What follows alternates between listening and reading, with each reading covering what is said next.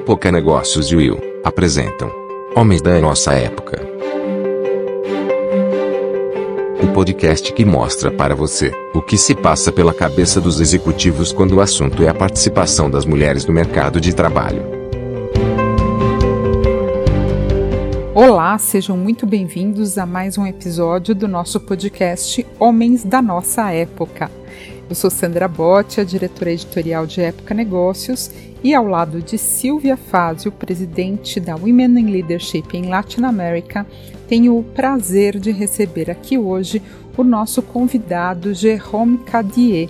Ele que é CEO da Latam Airlines Brasil, ocupa esse cargo desde maio de 2017 é engenheiro industrial formado pela Escola Politécnica da Universidade de São Paulo, tem MBA pela Kellogg School of Management e já passou por várias empresas, sempre na liderança de projetos inovadores, como foi o caso da KitchenAid no Brasil, lançamento da marca, com a Brastemp e a Consul, entre outras experiências nacionais e também no exterior.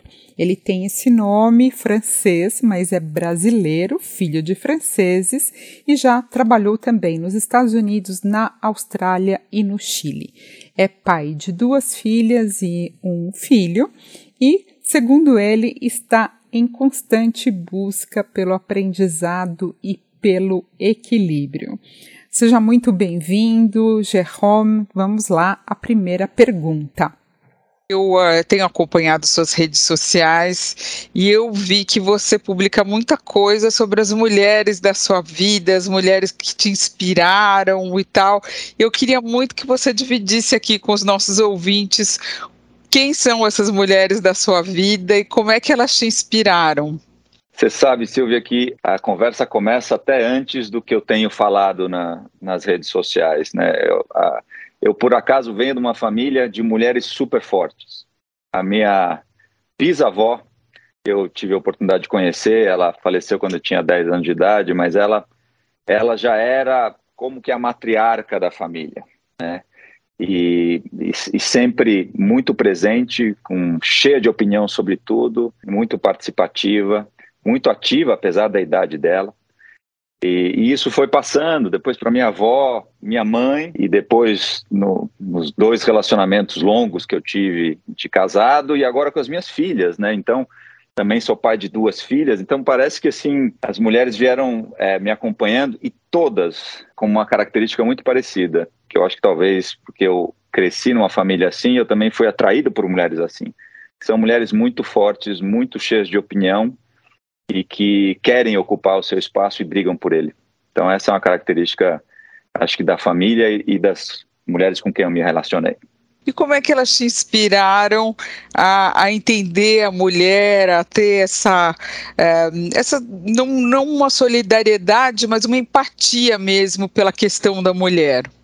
Você sabe, Silvia, que eu acho que a empatia ela veio depois. O que, que eu quero dizer com isso?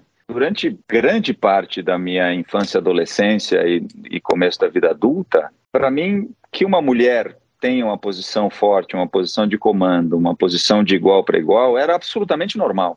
Eu acho que a empatia veio a partir do momento que eu comecei a perceber que eu estava numa bolha pela família que, na qual eu cresci e pelas experiências que eu tive, e eu comecei a ver no mercado de trabalho que as coisas não eram assim, né? que eu que eu era uma exceção de ter considerado que as coisas são absolutamente iguais. Né?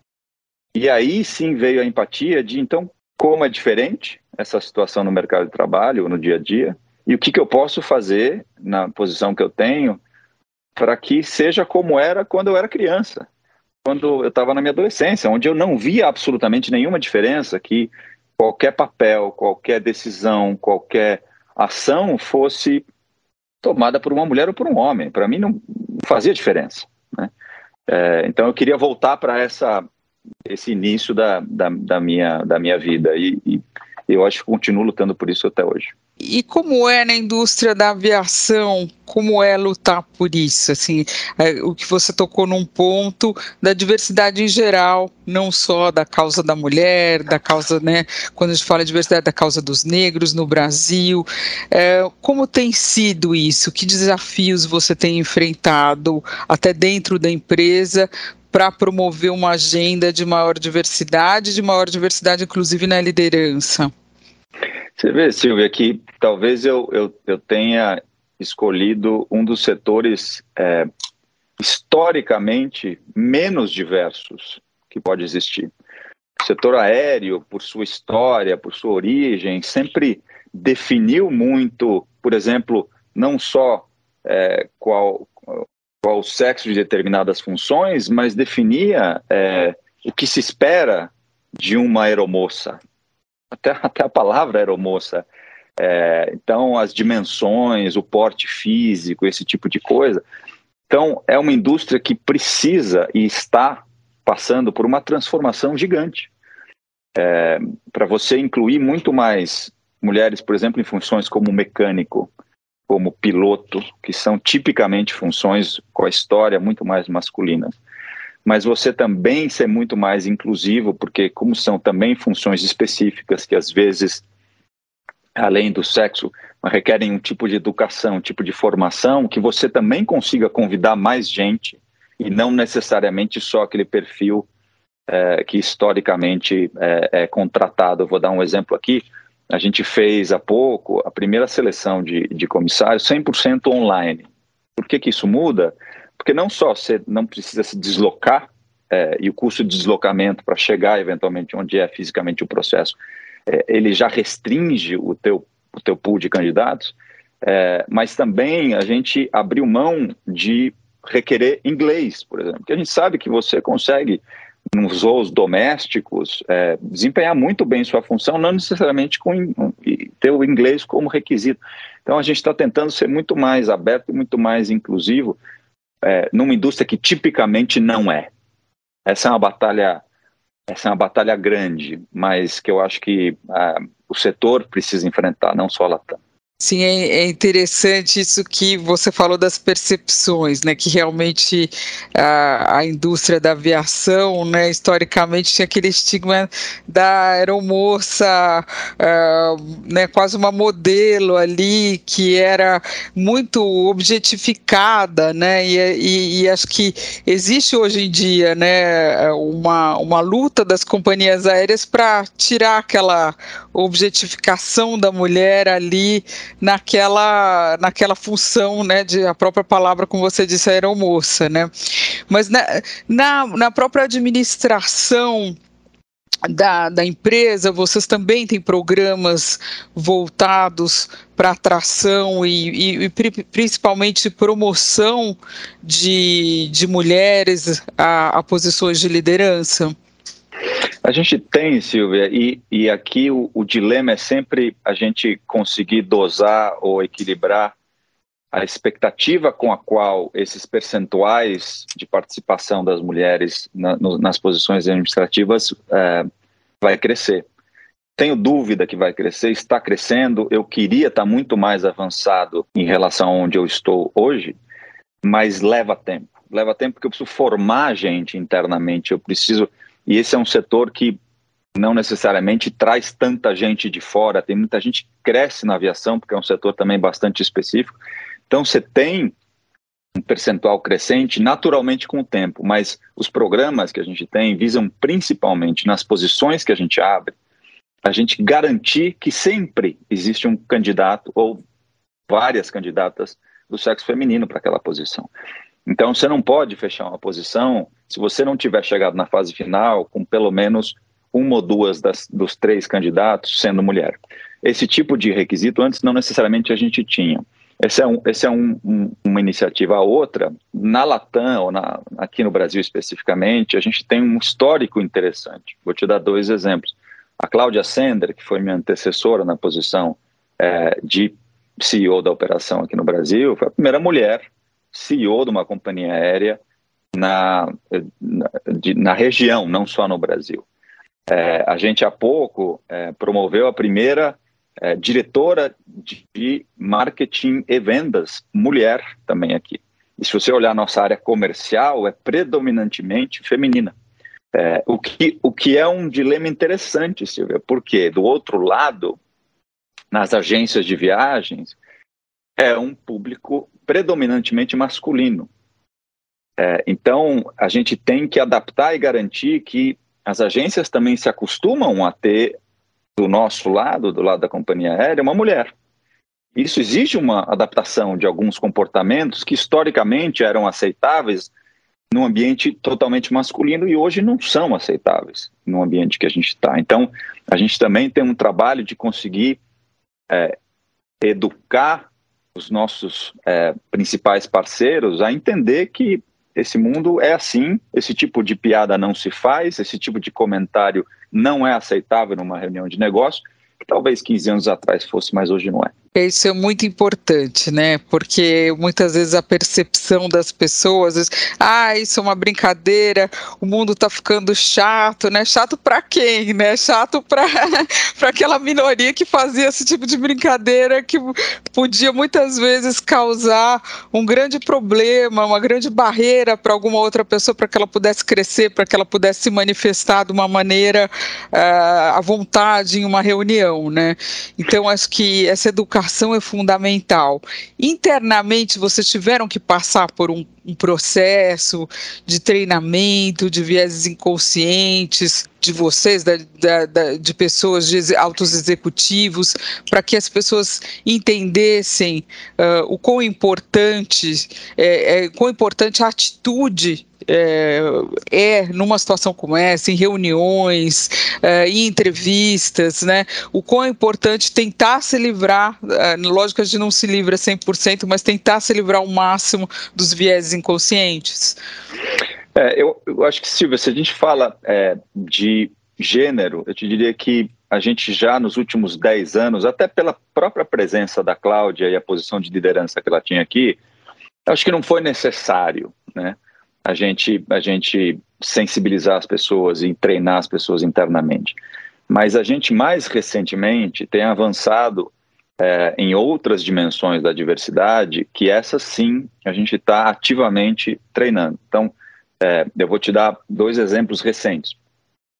A gente é, sempre primou e sempre se preocupou em, em, em cuidar é, do transporte de, de, clientes com autismo. E a gente, há, há, pouco tempo atrás, teve um evento onde, infelizmente, a gente não tratou o cliente como deveria ser.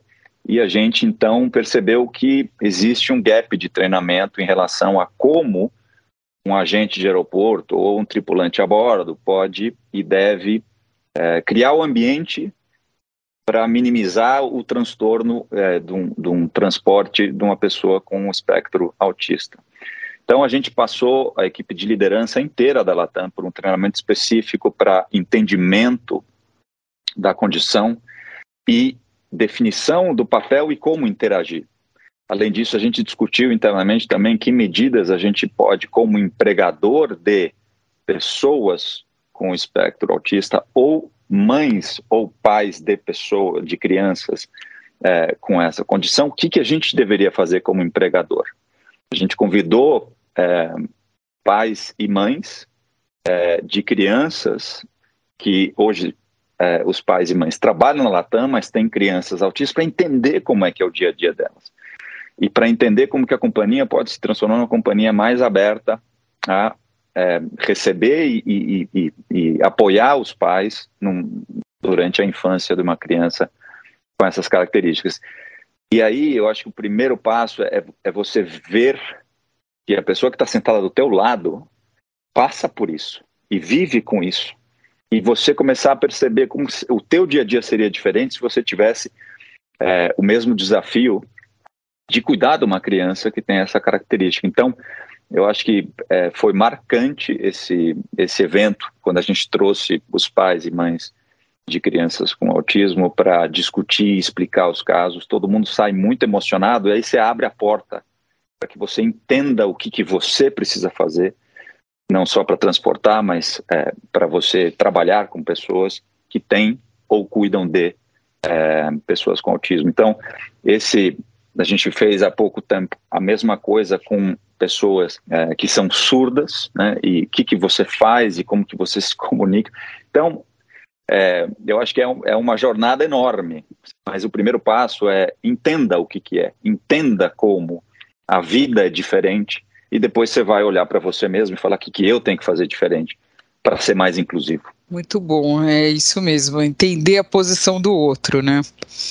E, e assim, na sua questão de dessa jornada que você passou de entender a questão da mulher, de apoiar a mulher dentro da Latam, você, em algum momento, você pode se recordar de algum episódio que você teve que interferir, teve que conversar, seja com uma mulher é, que talvez não estava é, adotando a postura para poder crescer, né, se autovalorizando às vezes, né, a mulher é, é, é sabida, muitas vezes existem pesquisas pesquisas sobre isso, de que a mulher pela educação que teve, pelo background que teve, às vezes tem dificuldade, né, de crescer, de se impor, de, é, de ter aquela autoconfiança necessária para crescer na carreira.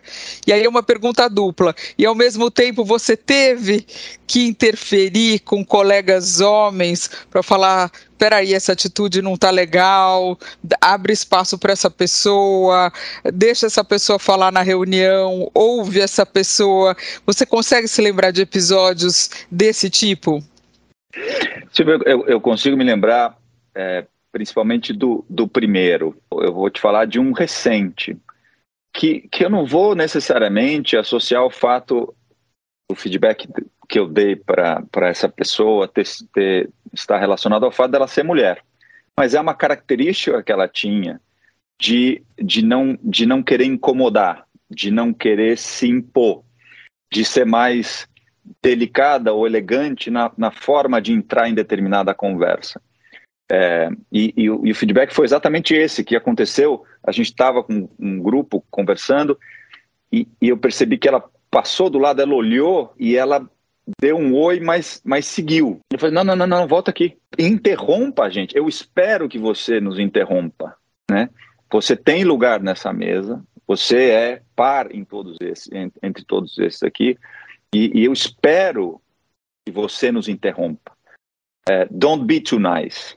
Né? E isso, isso foi, foi agora recente, foi três semanas atrás, duas, três semanas atrás.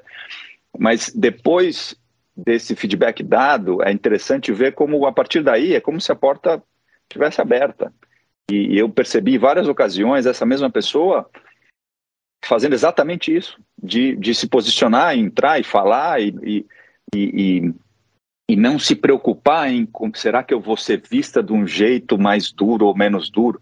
Eu não sei se isso está ligado ao fato dela ser mulher. Eu, eu, eu acho que é muito mais ligado a talvez anos de crescimento dentro de uma característica pessoal dela de maior timidez, etc. E, e assim, é, felizmente ou infelizmente, a gente tem que se acostumar com ambientes diferentes. Vai ter um ambiente onde você vai ser convidada, vai ter um ambiente onde você vai ter que entrar mesmo sem ser convidada e falar assim: estou aqui e, e, e, tenho a dizer e tenho a participar nessa conversa, independente da, do pessoal ter sido educado ou não, a te incluir, né? A gente tem que usar todas as ferramentas que a gente tem, né? A gente pode estar mais confortável utilizando um tipo de ferramenta, mas a gente tem que ter a capacidade de usar todas. Né? A caixa de ferramentas, eu sempre uso esse paralelo muito, muito, muito frequentemente aqui. A gente cresce na vida e na profissão fazendo com que a gente saiba usar mais ferramentas da nossa caixa de ferramentas. Não só o martelo, né? não só o serrote a gente tem que conseguir usar conforme a situação. Então tem que se acostumar a, na hora que tem que bater, tem que bater, na hora que tem que acariciar, tem que acariciar, na hora que tem que ser mais incisivo ou menos, a gente tem que escolher essas ferramentas de acordo com a situação, mas tem que saber usar todas. Essa é a maturidade que eu acho. Sim. Falando um pouco mais do Jerome Pessoa, você tem filhas. É, essa geração que está chegando agora, você vê uma diferença grande de atitude nesse sentido? Essas meninas que estão crescendo, que estão se tornando mulheres, que estão entrando no mercado de trabalho, você acha que elas já chegam mais preparadas? Eu acho que já chegam, Silvia. É, é, até pelo ambiente no qual elas estão crescendo. E, novamente, se a gente for falar especificamente das minhas filhas, eu tenho duas, né? Eu tenho três filhos, um menino do meio e a mais velha e a mais nova são meninas, né? A minha filha mais velha tem 16 e a minha, minha mais nova vai fazer 10 daqui a pouco.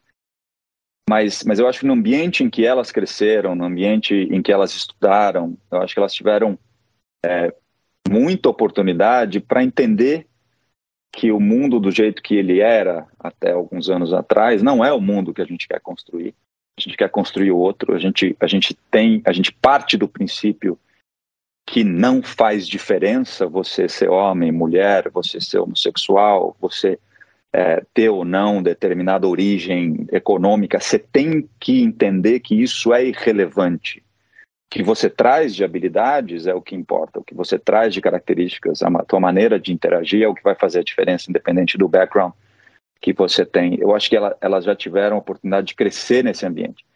E, e, é engraçado porque as duas são diferentes, né? A mais velha, a minha mais velha, ela, ela, ela é mais delicada, ela é mais educada, ela é mais suave no trato, dependendo dela ser mulher ou não. A minha mais nova é, um, é, um, é uma dinamite é, ela entra e briga e grita e, e, exige que as coisas sejam do jeito que é. E no meio eu tenho um, um meu filho que é um lord inglês, assim, que por favor, e todo educado e todo cuidadoso, e eu comparo ele com a mais nova, eu falo, meu Deus, são, são, são personalidades absolutamente diferentes, mas a gente tem que ter essa sensibilidade, Silvia, é, de entender que, independente do sexo, as pessoas têm características individuais que precisam ser polidas, é, precisam ser desenvolvidas, precisam ser aproveitadas essas características, ao invés de a gente tentar conformar as pessoas, né? Eu, eu vou dar o exemplo aqui do meu filho. Meu filho ama atuar, né? É, e, e, eu fico às vezes pensando, mas ele vai ser ator? Como que assim? Como que ele vai se sustentar sendo ator? E, mas aí eu vejo a felicidade dele quando ele está no palco, ele cara um personagem, eu falo, ele, eu acho que ele nasceu para isso, e tomara que ele seja isso, e tomara que ele tenha sucesso com isso. E eu vou tentar fazer o meu melhor como pai para apoiar ele nisso, ao invés de eu tentar falar, não, você pode ser engenheiro, médico ou advogado, que é um pouco quando eu cresci, né? Eu tinha essas três opções, você pode escolher as três aí, mas qualquer uma das três. É, eu acho que essa beleza da, da geração de hoje, é, que eu espero que seja mais numerosa possível, eu sei que nem, nem sempre é, mas essa é a beleza da geração que está crescendo agora. E você, como pai, como pessoa, tem aprendido muito com essa geração? Eles também, além da, da, da inspiração que você teve aí da parte de mãe, avó, você tem inspiração nos seus filhos também para entender melhor esse mundo e esse ambiente de trabalho que a gente vive hoje?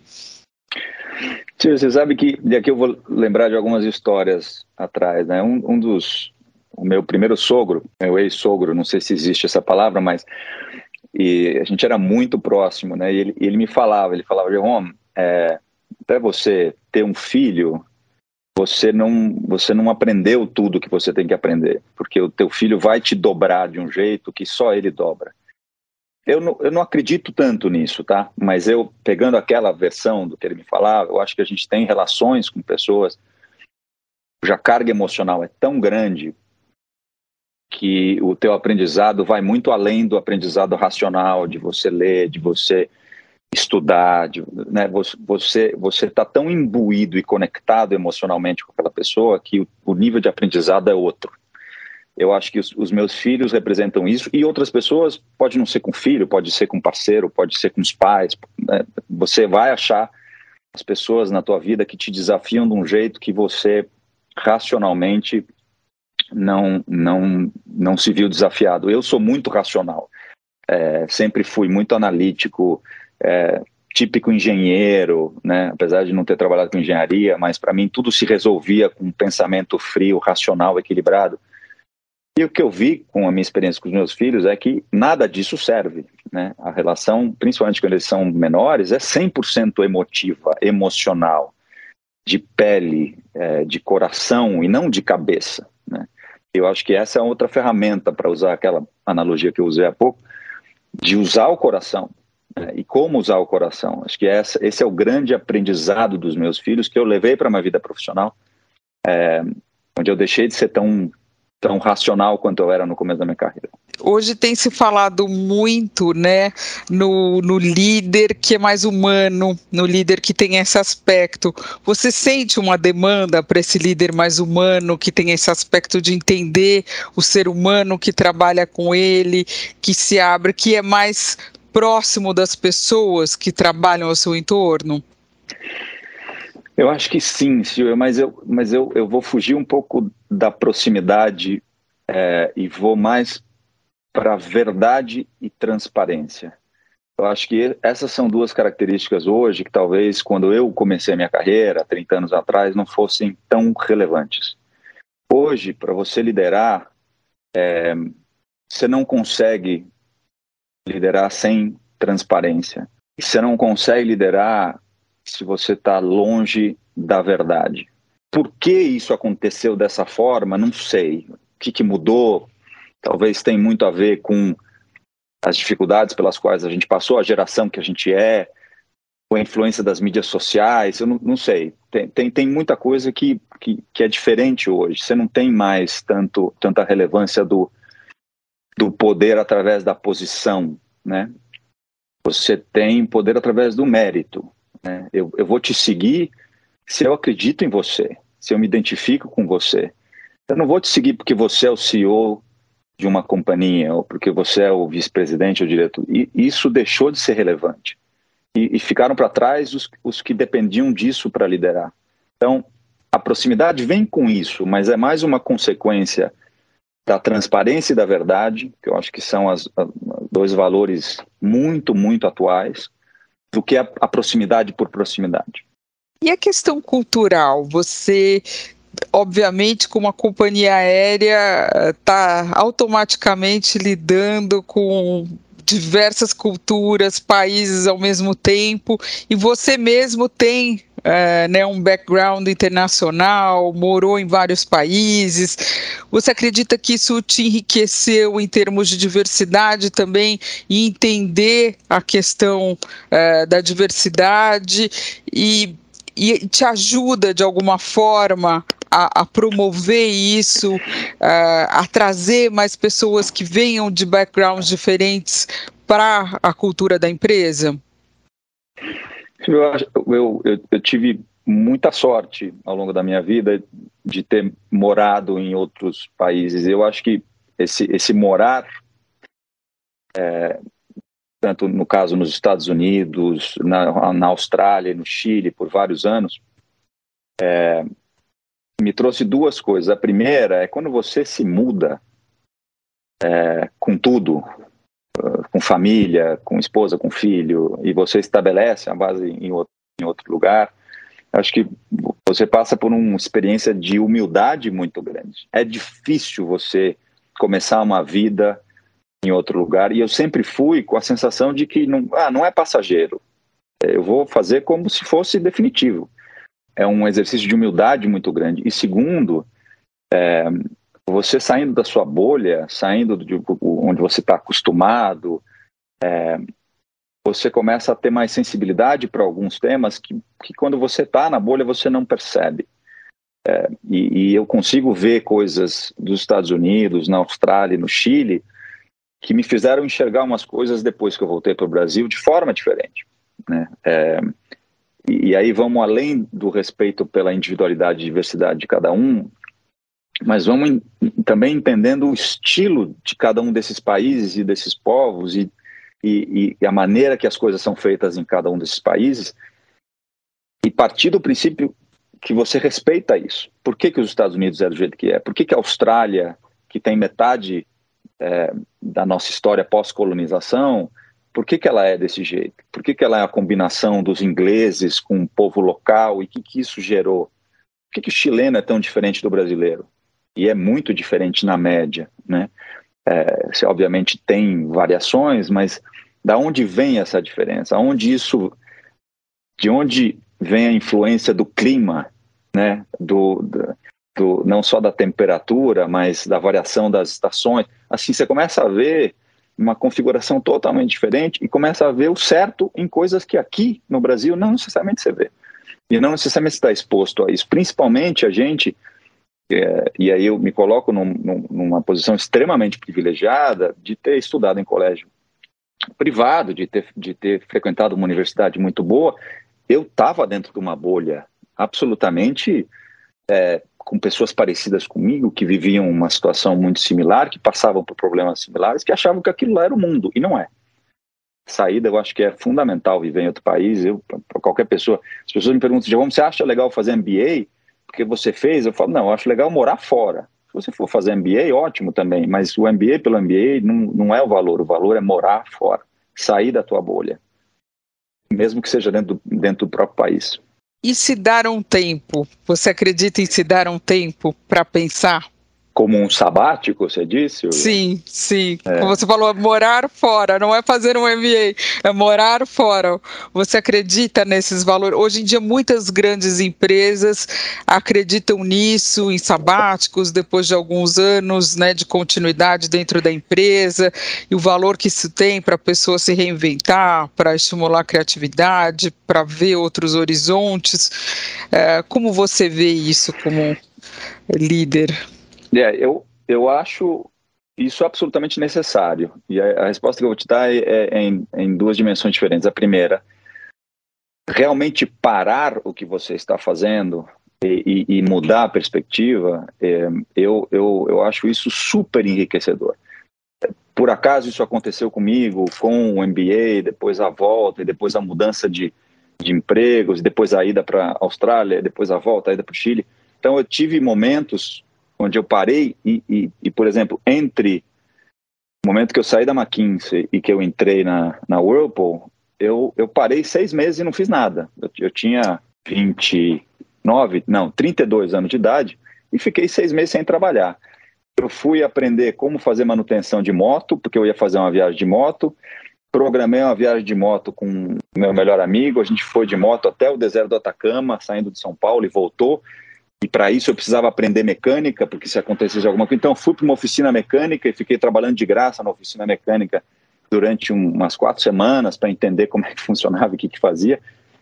É, além da viagem, foi um, uma pausa que me fez voltar e começar uma carreira diferente da de consultor com super energia. Tem que fazer essas pausas. Essa é uma. Mas a outra coisa que eu ia te falar, da segunda perspectiva, é a seguinte da mesma forma como a gente faz reuniões e consegue manter o nível de atenção por 90 minutos, não mais do que 90 minutos, você precisa parar e dar uma andada aí, tomar um café, descer, caminhar, porque mentalmente você precisa de um break. Eu acho que profissionalmente a vida da gente tem que ter ciclos, que são ciclos que demoram 18, 24 meses. Você tem que encerrar esses ciclos. Se no meio desse ciclo você quer colocar um sabático, ótimo. Se também não dá, ótimo também, mas você precisa criar esses ciclos na tua carreira de 18, 24 meses, não muito menos que 18, não muito mais que 24, para que você se renove, para que você repense o que, que eu quero atingir nesse ciclo, o que está funcionando, aonde eu quero chegar e você repactuar isso de tempos em tempos, não ter uma passagem longa, uma continuidade longa. Force a criação de ciclos, porque eles te desafiam de um jeito a se reinventar. É muito importante é, é, a gente sempre pensar por que, que a gente está fazendo o que está fazendo, né? Que muitas vezes a pessoa liga ali o piloto automático e vai indo e passa 20 anos numa empresa sem, sem inovar, né? Acho que como a gente fala de inovação, inovação e tudo mais, é, sem parar para pensar, ninguém consegue inovar, né? É, e Silvia, vou te dar o um exemplo recente da Latam. Eu estou nessa posição desde 2017 eu tive um ciclo de 17 até o início da pandemia. Eu, eu, eu, eu não vou dizer que a pandemia acabou, mas eu tive um outro ciclo durante a pandemia. E recentemente eu fiz o exercício e que eu compartilhei com a minha equipe de eu me recontratar. Eu literalmente, por que, que eu estou me recontratando? E em que condições eu estou me recontratando para a Latam? Interessante. Porque para mim inicia, se inicia ou se iniciou há alguns meses um terceiro ciclo na Latam. Então, essa posição como CEO aqui do Brasil, eu estou aqui desde 2017, nesses cinco anos, mas eu já estou no começo do terceiro ciclo. E, e, e, tem que ser um ciclo diferente, onde eu vou buscar coisas diferentes que eu busquei nos últimos dois anos, onde eu vou tentar desenvolver habilidades diferentes é, e chegar em resultados diferentes. E eu abri isso com a equipe, Silvia, essa é outra coisa. Eu fui, eu fui muito transparente e falar assim, por que, que eu estou me recontratando? E isso inspirou algumas pessoas da equipe a fazerem o mesmo exercício. Muito interessante isso, né? Também é uma, é uma autocrítica, né? Uma maneira de se olhar e ver onde é que eu posso melhorar, né? Muito importante isso. E você acredita que o home office, de alguma forma, também é uma maneira das pessoas se reinventarem? Um, como a empresa tem visto o home office? Nossa, Silvia, que tema difícil de tratar agora, né? Porque a gente está num momento onde a gente não tem certeza de nada em relação à, à dinâmica física do trabalho, né? É, a gente voltou no começo do mês de abril, é, num esquema 3x2, três dias no escritório, dois dias em casa. Você pode entrar em acordo de quais dias você fica em casa, quais dias você vem para o escritório. É, não está sendo fácil a gente conseguir cumprir isso, porque obviamente as pessoas começaram a ver que algumas coisas não precisam da presença física. É, mas eu acho que a gente ainda não entendeu até onde a presença física é necessária e o que, que a gente perde pelo online. O online é incrivelmente prático. Pessoas que passavam uma hora para vir para o escritório e uma hora para voltar, fala assim, duas horas do meu dia parado num automóvel, no transporte público, para que que eu vou fazer isso? Então, claramente, a tendência é, pô, deixa eu fazer tudo online, né? É, e eu acho que para algumas situações, algumas profissões, talvez seja muito produtivo, mas tem uma dimensão do contato humano que o online nunca vai conseguir emular. É, da conversa informal no café, daquele assunto que você não tinha pensado em, em trazer e discutir, né? Porque tudo é muito mais focado no online. A gente está fazendo uma reunião para isso, a gente vai tratar desse tema. E aí, quando encerra esse tema, você desliga. É, aqui no escritório, eu estou aqui, puta, vamos tomar um café, vamos almoçar junto. Puta, sabe aquele. Você percebeu? Essa conversa da criatividade, essa conversa sem estrutura, ela não é possível online. Então, quanto de, de criatividade e inovação a gente está perdendo? Não sei. Em que funções isso é necessário? Também não sei. Eu acho que a gente vai passar por um período onde a gente vai descobrir essas coisas, mas que a gente não volta nunca a ser como era antes, não volta nunca. Acho que o mundo é muito mais híbrido agora, e muito mais online, offline, do que ele era antes. Isso, isso veio. Agora, em que dimensão? Se é 100%, se é 50%, não sei, mas é diferente. Um assunto correlato, você acha que os nômades digitais podem beneficiar a indústria da aviação e a diversidade, especialmente a questão da mulher?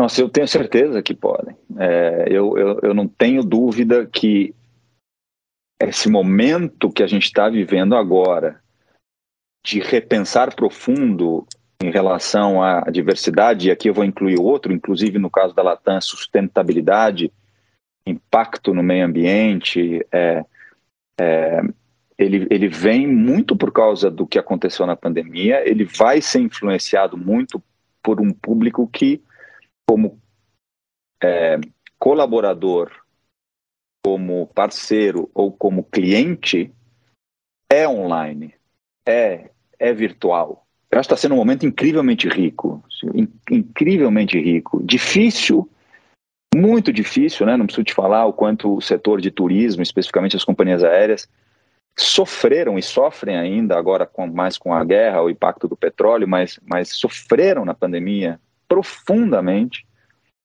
Mas é um momento incrivelmente rico e de um repensar profundo é, quanto ao papel social que a gente tem, quanto ao papel na sociedade, quanto a quão diverso a gente é, quão sustentável, além do financeiro, né, sustentável na essência da palavra. Tem sido difícil, mas tem sido muito, muito rico aprender com tanta gente. E a gente está aqui chegando ao, ao, fim da nossa conversa e eu queria encerrar assim com uma pergunta, com uma dica uh, para as pessoas que estão entrando no mercado de trabalho, homens e mulheres, uh, nesse ambiente com tantos fatores, com tanta transformação, né, que a gente estava comentando aqui. Que, qual seria a sua sugestão para uma pessoa que está entrando no mercado de trabalho agora? Eu vou tentar concentrar minha sugestão numa dimensão que tem sido muito discutida de, de, forma caricata, né, de forma exagerada nos últimos tempos, das diferenças das gerações. Né. É, muitas vezes, quando eu estou conversando com algumas pessoas sobre avaliação de algumas pessoas mais novas, de alguns colaboradores mais novos, vem aquela, aquela frase: não, mas é, depois de de dois meses, três meses, ele acha que já está pronto para ser promovido, ele já acha que já, já cumpriu o ciclo, né? E eu acho que tem um pouco essa expectativa de, de se aborrecer com muita facilidade, né? A gente não se aborrecia com tanta facilidade, né? Eu, vou falar por mim, eu não tinha mídia social, a televisão tinha uns cinco canais, é, com muita propaganda. Minha mãe não me deixava assistir televisão qualquer hora que eu quisesse. É, e, e, a gente se virava, né? A gente é, nem por isso a gente a gente não aprendia tanto e, e, e não se divertia tanto. Mas a, a, geração de hoje ela fica bored, ela fica entediada mais rápido. É porque tem tanta alternativa aí e you scroll down, né? Você só você está sempre na mídia social. Muita vendo, informação, vendo, muitos estímulos, o né? YouTube, né? O YouTube, o Instagram. Então, a, a dica aqui é que, assim, a gente tem ciclos de aprendizado, a gente demora para aprender algumas coisas. E por mais que a gente seja bombardeado ou, com muita quantidade de informação disponível, o aprendizado, aprender a usar essas ferramentas, leva tempo. Então, a gente tem sempre que dosar um pouco essa vontade de, depois de três meses, já mudar de job, já mudar de definição, já ir fazer outra coisa, já ser promovido, já ganhar um aumento de salário, e a gente tem que entender que as companhias e as pessoas, elas, elas demoram para aprender, elas, elas precisam aprender de fato. É, e, e, isso leva um, um, ciclo que, de novo, não sei se é 12 meses, é 15, 18, depende de cada um também. Mas vamos, vamos aprender, vamos ter o tempo de aprender e ver a consequência de algumas coisas que a gente faz. Por que do ciclo? Porque às vezes você toma uma ação mas aquela, aquela ação gera uma consequência que vem quatro, cinco, seis meses depois, não vem no dia seguinte. É, o mundo físico ele é um pouco mais lento, então a gente tem que cumprir os ciclos. Entrem no mercado de trabalho, mas entrem com a sensação de que é um caminho longo de aprendizado, de amadurecimento, e tem que ter um pouco de paciência. Não tenham tanta paciência a ponto de abrir mão dos, dos 18 meses de ciclo, mas, mas cumpram o ciclo, entendam o ciclo de aprendizado que esse sim leva um pouco de tempo. Excelente, Jerome. Foi um prazer incrível e um aprendizado estar aqui com você. Tenho certeza que as suas dicas vão ser úteis aí para muitos jovens. Obrigada. Esse podcast é um oferecimento de Época Negócios. Inspiração para inovar. Não deixe também de conferir o podcast Neg News o podcast que analisa os temas mais quentes da nossa época. Ouça, acompanhe, compartilhe. Vamos fazer deste podcast o nosso ponto de encontro.